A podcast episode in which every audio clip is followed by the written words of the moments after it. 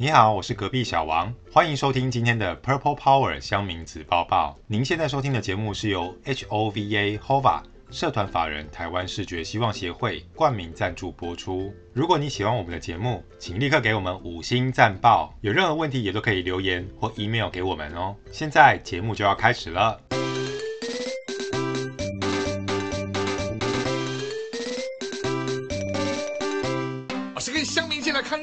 只是往前站你一点，我退后就是了。loser，神七七，O R Z，三杯啦，衰猫咪，八加九，九四黄，茶水表，这我一定急。八十七分，不能再高了。相信吧，你根本没有妹妹。Oh no。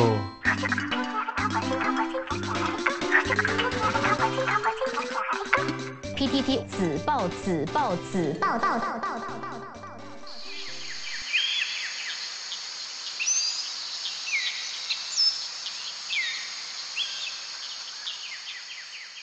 Alright, welcome back to this week's Purple Power 乡民子报报。I'm your host, Dr. Moore。我是节目主持人墨镜哥。我是隔壁小王。欢迎我们的听众朋友呢，在中秋连假之后又回到我们节目的现场。你现在呢，可以透过我们的 App 啦、YouTube 啦、Podcast 啦，各种不同的形式来收听我们的节目哦。当然，最重要的是，赶快加入我们的 Social Medias，加入墨镜哥粉丝团啦，在脸书上面或者是 Instagram，基本上啊，你到处都可以找得到我们。而从中秋连假回来之后呢，我们的听众朋友应该也是躺在床上啊，撑着鼓鼓的肚子哦，感觉呼吸道里面呢都充满了 barbecue 烤肉的香气。就算你家没有烤肉的话，真的也是一家烤肉万家香，不是吗？但你知道吗？其实，在中秋连假之前啊，台湾的郊外可是发生了一件大件事哦。很多关心我们生态环境跟保育的听众朋友，一定没有错过这件事情，那就是台湾黑熊受困记。有一只两年前由林务单位标记已经野放的公黑熊，先前呢闯进台中市和平区的一处果园，遭到了俗称叫做山猪吊的陷阱来捕获。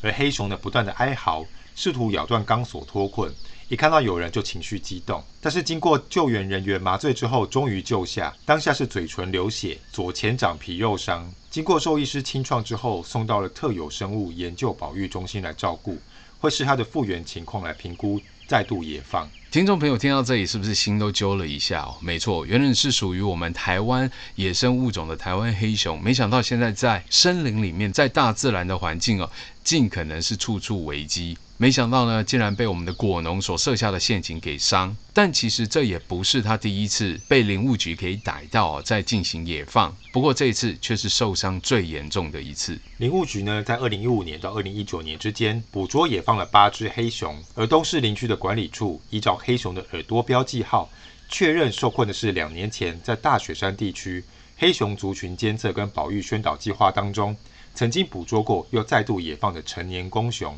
当时它测量的体长是一百六十三公分高，体重九十五公斤。记录发现它的活动范围非常的广大，从乌我的尾山、白冷山到东卯溪、横流溪一带，推测这一次是刚好经过东卯山一带的果园。才中了农民的防山猪套索陷阱。是的，这只落难的台湾黑熊哦，两年前被捕抓到的时候呢，其实身高是一百六十三公分，这个是它直立站起来的时候，而它的体重呢是重达九十五公斤。这么说起来的话哦，听众朋友可以想象，就像是我们一个过胖的国中生 或者是高中生，高中生应该已经超过一百六十五公分了吧？不过呢，没想到两年后的它，因为活动的范围相当的广。这一次呢，却误入了果农所设下的陷阱。不过，本来就是属于这些野生物种活动的空间跟范围，其实也步步的受到人类为了经济或者不同的目的而侵占了他们活动的栖息地。曾姓的果农是前一天上午七点多到和平区的田试园工作，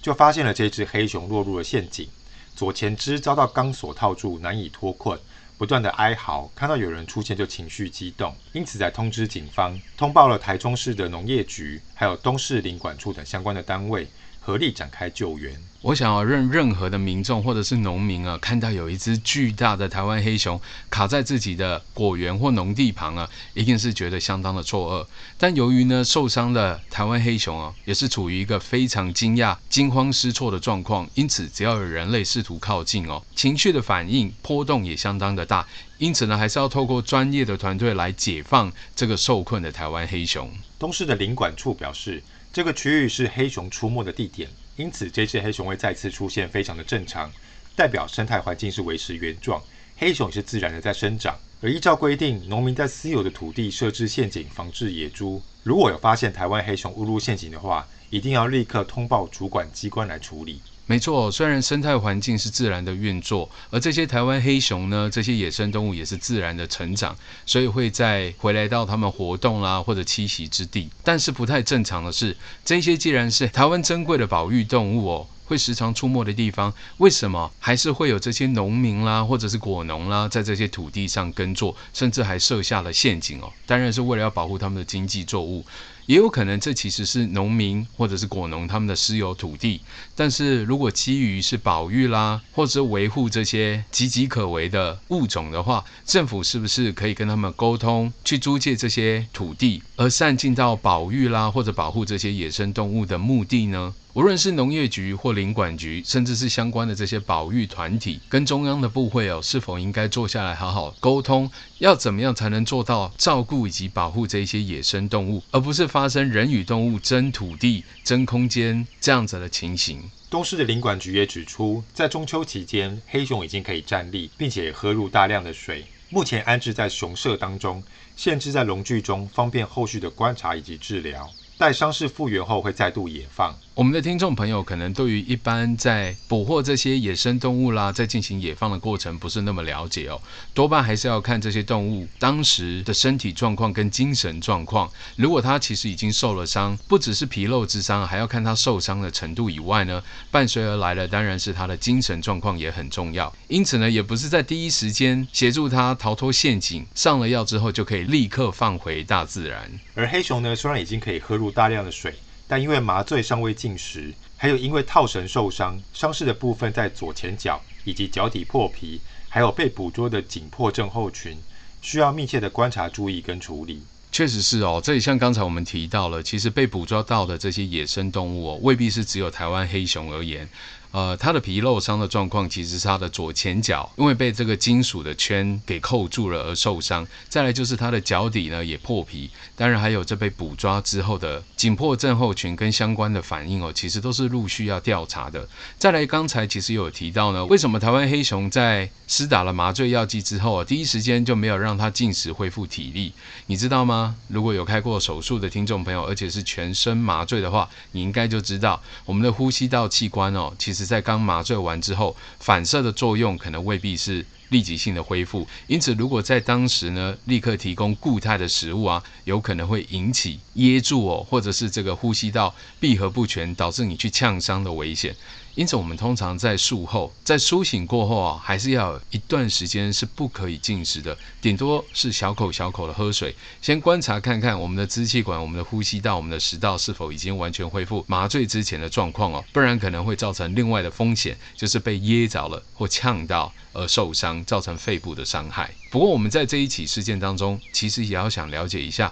究竟在台湾很多山区的果农，或者是这一些农民，他们的想法究竟是什么？而在保育跟经济作物之间，有没有可能找到一个平衡点？果农呢，为了防止山猪破坏作物，通常都会在园内设下粗钢索陷阱，就是俗称的山猪吊。不料这一次却遭到黑熊的误触，让黑熊受困长达二十小时。黑熊在期间不断的凄厉哀嚎、挣扎，甚至张口试图要咬断钢索，或者是咬自己的手掌来试图脱困，导致他满嘴的鲜血。但是在经历一整天的挣扎之后，黑熊已经精疲力尽，只能无助地瘫在地上等待救援。说到这里哦，我们这些口述影像的描述，应该也让我们没有画面感的听众朋友，都可以在脑海里产生了一个视觉的画面，对吗？你想想看，在大自然中，这些野生的动物，如果被人类的陷阱给捕获的时候，当然第一时间就会想到的是自己大难临头哦，可能要赶快试图脱困。也因此，这只台湾黑熊哦，才会不断的挣扎，不断的嘶吼，不断的试图咬开这个圈住它的钢圈。不过我没想到，却咬到自己的手啊，造成这满口的鲜血直流。听说他是脸、嘴唇啦，还有他的嘴哦，也都受了伤。不过还好有及时的通报，我们也透过专业团队启动后续的抢救事宜哦。我们来稍微还原一下当时现场的状况。当时林管处人员会同警方兽医到场，特有生物保育研究中心的野生动物急救站兽医团队派出了五个人赶赴现场救援。先将黑熊麻醉之后，再用利剪破坏钢索，协助黑熊脱困。而林管处工作站以及森林警察获报后，也及时前往现场了解状况，并且进空现场，避免人员危险，以及减少刺激黑熊的情绪，等待兽医抵达。还好有这些专业的团队哦，长期在台湾的这些森林啦，还有大自然的环境里面，持续的去保护以及紧急的救难这些野生的动物哦。毕竟这些野生的物种哦，其实随着时间不增反减哦，真的是让我们感到挺忧心的。不过在这一次的案件当中，很多的网友跟乡民哦，透过新闻的播报啊，无论是在新媒体或传统的电视管道上面得知之后，很多人都纷纷指责农民还有这些果农啊，可能是为了。经济作物为了赚钱，就罔顾了这些野生动物的生命安全，难道都无法可依据吗？其实是有的。本案为农民架设陷阱防治危害部分，依据《野生动物保育法》第二十一条，野生动物如果有危及公共安全、危害农林作物者，得予以捕猎。但保育类的野生动物，除紧急状况外，应该要先通报主管机关来处理。因此，农民如果于私有土地设置陷阱防治野猪，发现有台湾黑熊误入陷阱时，应该要即刻通报主管机关处理。是的，毕竟是保育类的动物哦，不知道是不是有些农民啦或者果农，他们可能在捕捉到某些保育类的动物的时候，是否会自己私自进行野放的动作？不过当然还是要考量到他们受困的期间是否已经造成一定程度身体上的伤害。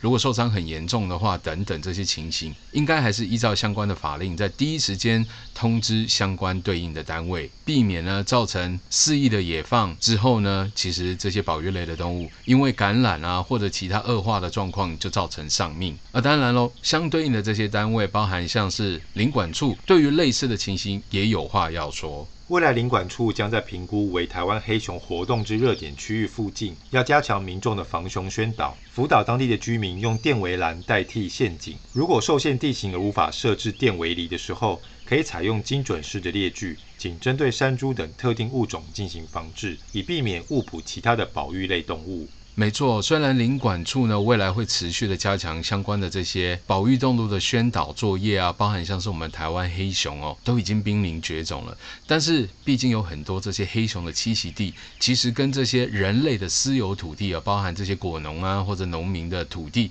是 overlap，就是有交叠重逢之处，就形成一个很奇特的现象哦，变成人与熊、熊与人之间的一种抗争。虽然台湾黑熊已经被明文列为保育类的动物啊。而而且岌岌可危，但是在人类的经济利益当前，立志头上一把刀，究竟要如何的抉择？我们当然还是要听到长期在野生动物保育的最前线的黑熊妈妈，她又是怎么说的？她的看法又是如何？针对这一次黑熊误出陷阱受困，黑熊妈妈黄美秀在脸书 po 文表示，这些果园都是在深山当中，原本也是黑熊的家。根本的问题还是无所不在的陷阱，问题一直没有受到当局的重视，惨况也就永远的不会停止，直到有一天都没有熊了。而黄美秀也表示，没有农损是值得注意的，而谁是受害者很清楚。的确是哦，我们希望透过我们的节目哦，持续为台湾的黑熊还有保育类的动物发声，希望真的可以换得这些当局的正视。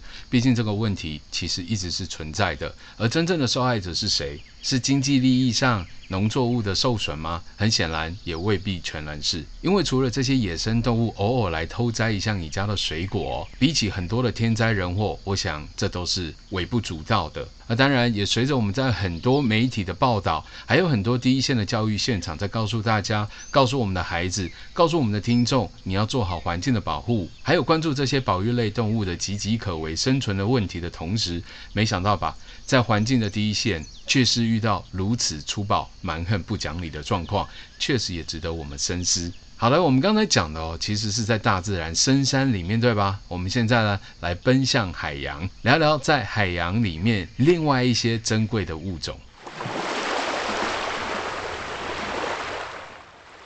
海龟在全世界都是列入珍稀保育类的动物，而澎湖望安呢，是台湾第一个绿蠵龟产卵的保育区。先前也传出令人振奋的喜讯，出现了相当罕见的小白子绿蜥龟，从孵化到爬出软窝，跟兄弟姐妹们一同回归大海怀抱的过程，而被刚好散布在沙滩的民众全程给记录下来。哇塞，这可是比中了大乐透还开心的事情哦！你可以看到海龟产卵，然后还可以看到海龟从这沙子里面一只一只小小的探出头来要，爬向大海，这个景象实属难得。而更难的是，里面竟然还发现所谓的 albino green sea turtle，albino 就是所谓的白子。也就是白化症的这个绿蠵龟，这真的是相当的罕见哦。不过呢，看到他们可爱逗趣、努力的模样啊，爬向大海，迎向未知的未来，固然让人感动，但是也让人替他们捏了一把冷汗。特别是这种 albino green sea turtle，因为是白化症的关系哦，其实在茫茫大海里面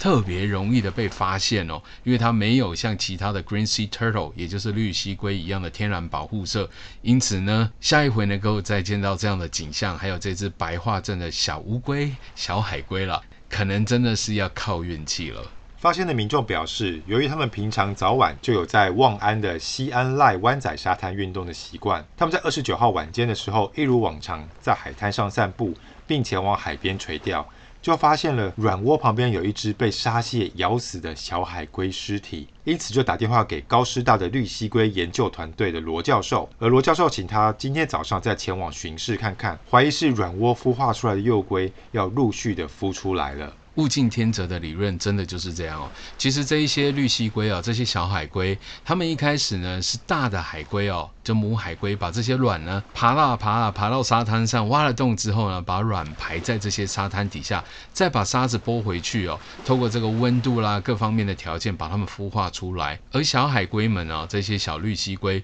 在孵化成熟之后呢，则会用它们小小的身躯哦。破卵而出，然后再拨开沙子，缓慢地爬行向大海前进。可是呢，在这路途中间，很可能就会遇到很多的天敌哦。刚才讲到的，在岸边的沙蟹哦，其实早已虎视眈眈的想要来大快朵颐哦。毕竟呢，刚出生的这些绿蜥龟哦，它们不像成年的海龟有硬硬的龟壳，其实很容易就成为被猎食的对象。当然，除了在沙滩上的沙蟹之外，还有空中的天敌，那就是。各类的海鸥、海鸟也都是虎视眈眈。而隔天早上六点多，该名民众又前往沙滩散步，刻意绕到前一天发现死海龟的软窝位置查看，发现软窝前有五条爬痕，显示已经有五只小海龟孵化爬到了大海里面。而再往前一看，发现有十六只小海龟陆续的爬出，其中还有一只特别的白紫绿蜥龟宝宝，相当的显眼，但也迅速跟其他的兄弟姐妹伙伴一起快速的爬向大海。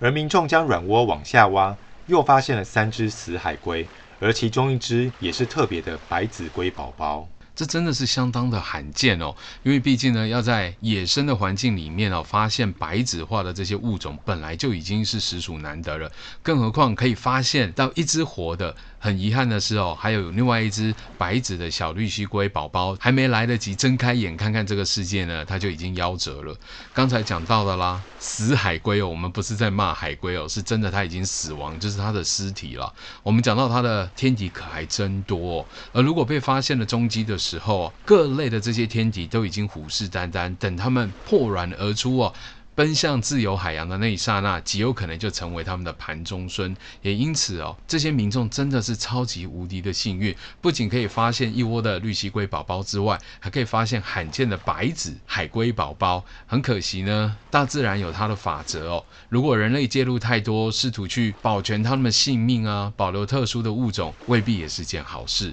我们当然还是要听听看专家的说法。澎湖海洋研究中心的主任表示，虽然白子是动物界常见的遗传疾病，是由于黑色素的分泌不足，但是澎湖还没有看过白子的绿蜥龟，而且一次就发现了两只，几率更是微乎其微。但是白子的绿蜥龟宝宝野外存活的几率堪忧，因为它们缺乏像是其他的小海龟有深色的龟壳保护色，在天空的天敌很容易就发现了白子宝宝。但即使如此，也是不鼓励人工的圈养，避免违反物竞天择的自然原理。不过，死亡的白子宝宝，海洋研究中心有意留下来做研究，来解开海龟的生态之谜。好吧，跟墨镜哥猜想的一样，物竞天择。其实我们真的很希望可以保留下这些特殊的物种、罕见的物种。不过，这真的是违反大自然的法则。但是呢，这个死海龟哦，就是海龟的尸体哦，不管是它的兄弟姐妹，还是这只罕见的白紫小海龟呢，其实对于这个物种的研究也是有一定程度的帮助啦。当然啦，也要恭喜我们的民众哦，可以看到如此罕见的画面。如果你是我们的听友的话，赶快上来墨镜哥的粉丝团跟我们讲一下吧，我们可以邀请你来上节目，分享你第一时间的那个雀跃的心情，想必是真的比中了大乐透还开心吧。不过墨镜哥很好奇哦，不知道我们的听众朋友是不是在生活周遭有看过一些白紫化的动物，像隔壁小王，你印象中你有没有看过什么罕见的白紫化的动物呢？好像以前学校的时候有白纸的同学，白纸化的同学。好了，人类也是一种动物，你还真幽默。不过如果真的以动物来讲的话，你印象中比较深刻白纸化的动物是哪一种？印象中好像是鱼。鱼好像有，我记得有一种老鼠鱼哦，就有白紫化的老鼠鱼，它身体呈现就会是全白的，而眼球的部分好像会跟一般的鱼类那种黑色或深色的混浊色就不太一样。像刚才啊小王提到的白紫症的人，他们的眼球也都是很漂亮的红色，不过皮肤就是完全没有血色哦，所以也会有一些相关的防晒啦，还有皮肤的疾病要特别的注意，甚至是白紫化的人，好像他们的视力哦也是比较容易受伤的。对，因为颜色的关系吧，容易受到太阳的灼伤，还有黑色素不足的问题哦，其实都是白紫化症状可能产生的一些相关的副作用跟后遗症。Anyway，我们增加了很多的常识跟知识啊、哦，我们先来进我们的工商服务时间，听听我们的赞助商吧。广告之后马上回来。话说啊，浦岛太郎从海底龙宫回来之后，受不了好奇心的诱惑，终于打开了龙王公主交代他千万千万不能打开的神奇珍珠宝盒。刹那间，他成了一个白发苍苍、年近八旬的老人，视力也退化到几近全盲的地步。哎呦哎呦，我的老天爷啊！我怎么走也走不动，眼睛也看不清了，我什么都不会。我什么没得未来的人生，我不要活。这时，那只葡萄太郎曾经救过的小海龟从天空上飞了下来。哎呦，别说啥事啊！现在是二十一世纪，我们可以联络世界希望协会啊。世界希望协会？那是什么？世界希望协会就是一个非营利组织啊，他们主要的任务啊，就是服务像你这样的中途视障者和家属。比如他们的平台上就会分享许多国内外眼疾的相关研究资讯，他们也会与国际组织合作办理专业医疗研讨会。另外啊，他们也会帮你媒合政府提供的社会福利。哦，这么厉害啊！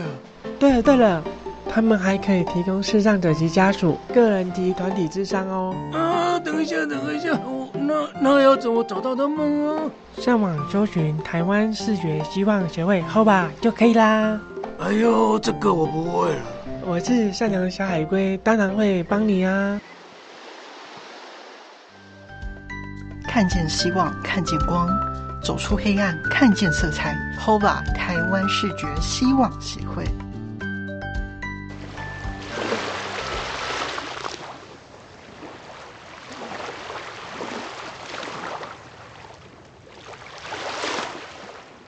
Alright，欢迎回到今天的乡民纸抱抱 Purple Power，我是节目主持人 Dr. 墨墨镜哥，我是隔壁小王。我们刚才讲到，其实，在大自然了，无论是在深山或大海里面哦，People Mountain People Sea，right？海洋里面的其实物种有很多哦，海龟够可爱了吧？你知道还有另外一种活泼乱跳哦，会弹跳出海面再潜入水底的这一种动物，也颇获得人类的好评，它就是 Dolphin 海豚。在大众眼中，海豚是一种聪明、友善又可爱的哺乳类动物。海豚虽然是很聪明，但有研究却显示，海豚居然也会有性骚扰、乱伦，还有杀害婴儿这样暗黑的一面。sexual harassment 这种词哦，常见在人与人之间，但没想到可爱的海豚也会做出如此残暴的行为吗？他们会性侵、近亲相奸，还会伤害小 baby，这是真的吗？因为海豚呢，友善的形象还有爱嬉闹的个性是很受大众欢迎的，但不幸的是，它们其实天生具有无法压抑住的性欲，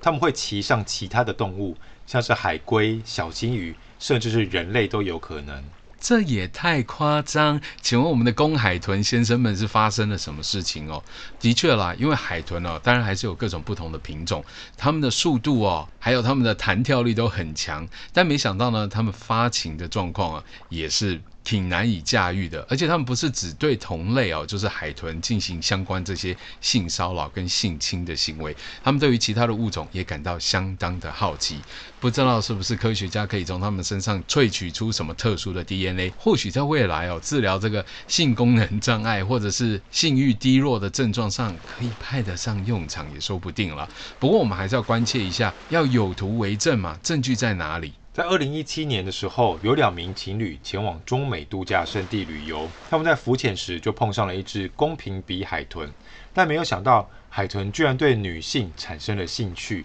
一直往这位女性的下体钻。过程中，虽然男友想要解救他的女友，试图要挡住海豚，但结果还是无法阻挡海豚的心意。后来，这对情侣虽然获救上岸，但是海豚还是在岸边不断的徘徊。还好，最后是平安的获救了。你知道，其实，在海洋里面呢，人类当然是不像这些鱼类来的自由自在哦。我们还是需要靠很多的辅具啊，才能够安全的在海洋里面活动。不过，换成是海豚或其他类的这些鲸豚类的动物，这本来就是他们的天地哦。因此，如果人类被这些海豚啦或者其他的鲸豚类给拖进海里面，不能呼吸或不能换气的话，很可能就会发生想象不到的意外哦，跟。灾难也因此呢，要替这一对情侣哦说 Holy God 仔哦，不然可能真的因为被这个公海豚持续的攻击，甚至拖拉到更深的海域，就有可能会发生不测。根据美国的研究显示，每年平均有十四个人会被海豚性侵。而被海豚性侵这种事其实是相当难以启齿的，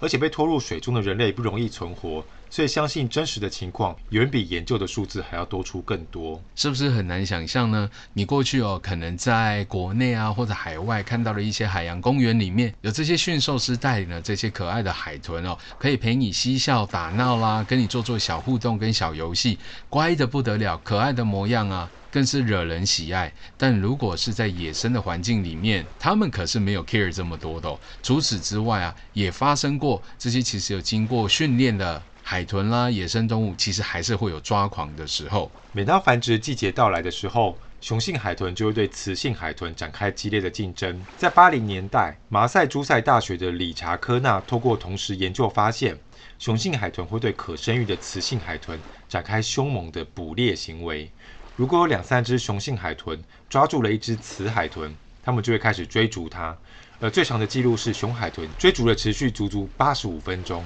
距离长达了七公里。我只能说，空即是色，色即是空。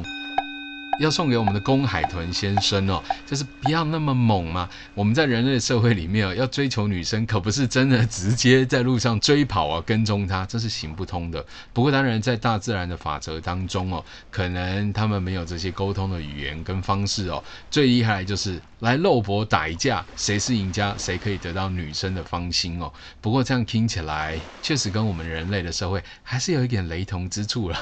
不过你知道吗？海豚还有你另外不知道的一面，就是他们的性行为。海豚的交配行为有一处令人惊讶的地方。有一项两千零四年的研究显示，他们有时候会进行乱伦的行为。有一条叫做 BJA 的雄性海豚，在一九七八年的时候成为了一位父亲，而十五年之后，他居然和自己的女儿进行了交配行为。此外，还有一项二零一零年的发表研究证实，海豚中的近亲繁殖率其实远比想象中的还要高。BJA 吗？这只公海豚的代号还好不是 BJ 四啊，就是不解释。不过话又说回来，在动物的世界里面，其实时有所闻，就是这些近亲的相奸啦、乱伦啦。当然，如果是以人类的遗传学来看的话呢，确实是不太 OK。当然了，还有这个社会的伦理道德观。不过在大自然、在动物界中，这当然就不是重点啦，因为呢，他们可能在繁衍后代啊，还有延续生命上，这才是最重要的论述。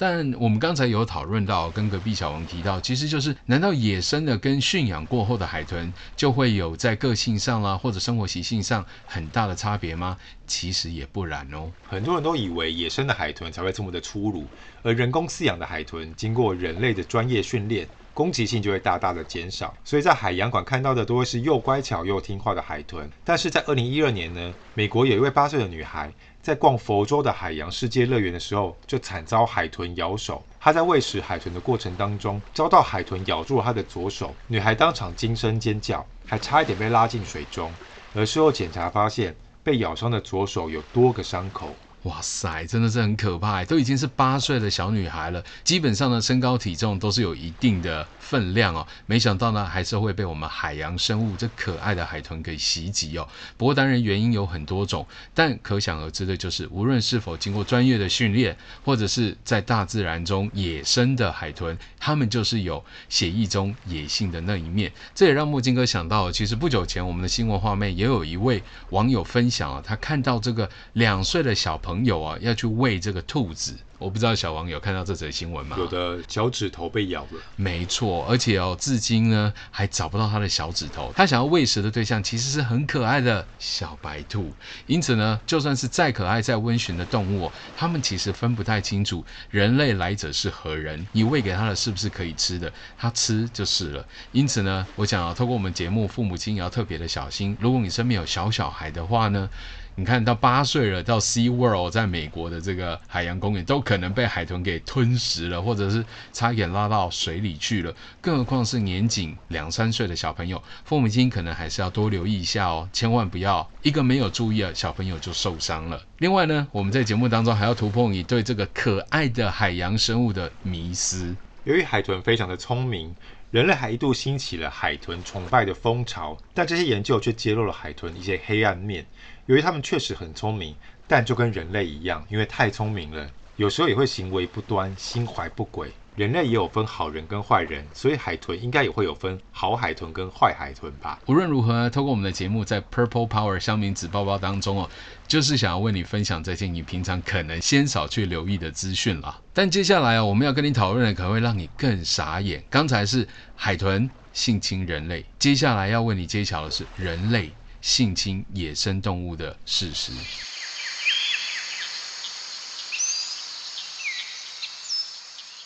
位于印尼婆罗洲热带雨林的一个小村落里面，居然发生村民逼迫红毛猩猩卖淫的事件。有一只名叫波尼的红毛猩猩被村民捕捉了之后，把它的全身的毛剔除、化妆打扮，甚至还教导它性爱的技巧，被这些变态的人类囚禁，成为性奴隶。供男性们当作泄欲的妓女。据传，当地的男性还觉得，跟人类相比，与猩猩性交是更加刺激的一件事情。Oh my God！人类，你们在干什么？讲到这里，很多的听众朋友可能都哇，觉得有点反胃，对不对？没错，这就是人类。当然啦，就像刚才隔壁小王说的，人类自然也是有坏人，也是有好人的。当然，我们希望是好人多过坏人喽。这一起事件哦，其实是发生在印度尼西亚在印尼哦，在这个小小的村庄里面，就发生了如此骇人听闻的事件，就是他们捕获了红毛猩猩 Orangutan，拿来做什么呢？并不是要拿来做动物园里面的观赏使用，而竟然是拿来当做人类的性奴隶 （slavery）。根据报道，波尼还是小婴儿的时候就被人类从他的母亲身边抢走。